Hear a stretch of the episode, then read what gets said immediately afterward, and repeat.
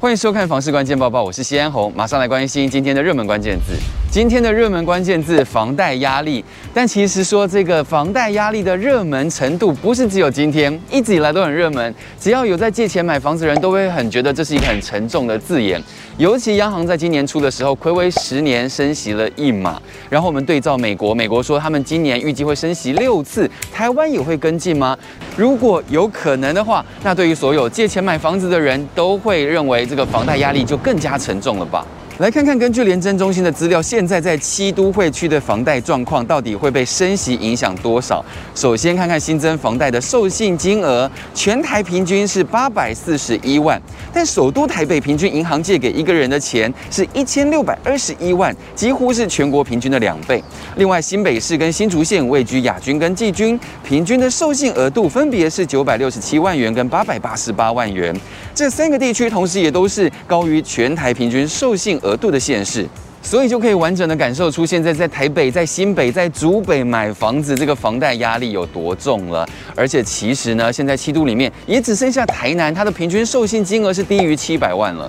那用这样的基准来计算升息可能增加的房贷，假设各大银行完全的反映了升息的数字，预估房贷利率会升到百分之一点六一七。那以全台平均授信额度八百四十一万来看，升息调整后三十年期的房贷平均摊提，每个月应该要还本息和会从两万八千四百九十一元增加到两万九千四百九十九元，每个月要多花一千零八元，但三十年下来总共要缴的利息就会来到两百二十。一万多了三十六万元。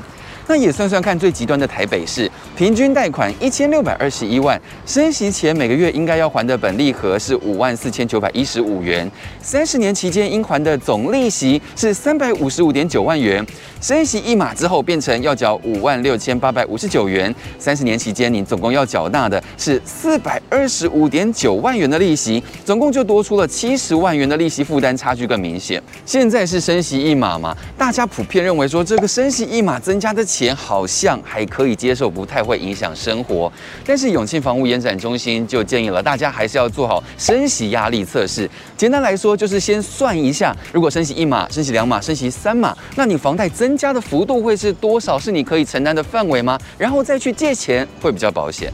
今天的精选新闻就来看到了，升息到底是要打什么？央行总裁杨金龙在立法院给出了回应。因为有立委提到升息能否抑制房市炒作呢？杨金龙就指出了，升息他们主要是要因应通膨，压抑房价是附带的。由于市场预计今年美国要升息六次，那台湾会跟进吗？杨金龙则是认为没有必要。他指出，央行理监事会并没有预期说今年要升息几次或几码，要看全球的经济状况还有通膨等等的。但是升息主要是对付通膨，抑制房价是附带效果。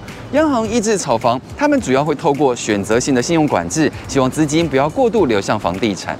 再来讨论区域房市了。淡海新市镇经过了这几个月的房市火热程度，就有人发现好像好的物件变少了，而且价格有够硬。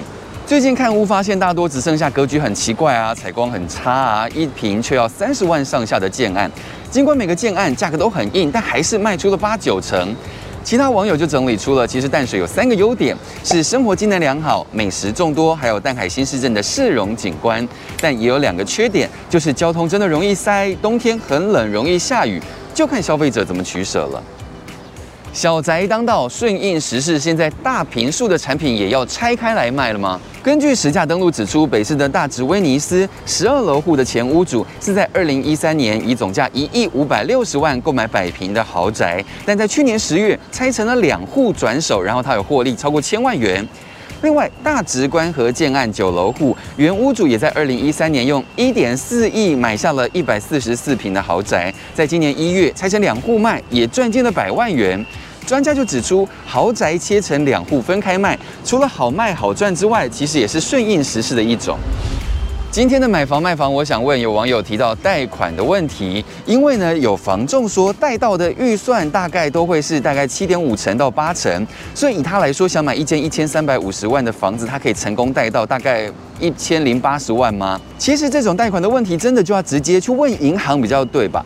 像有网友就说，还是要看银行怎么评估你的财务状况，所以建议就带着财力证明多跑几家银行，比起中介介绍或许更实际。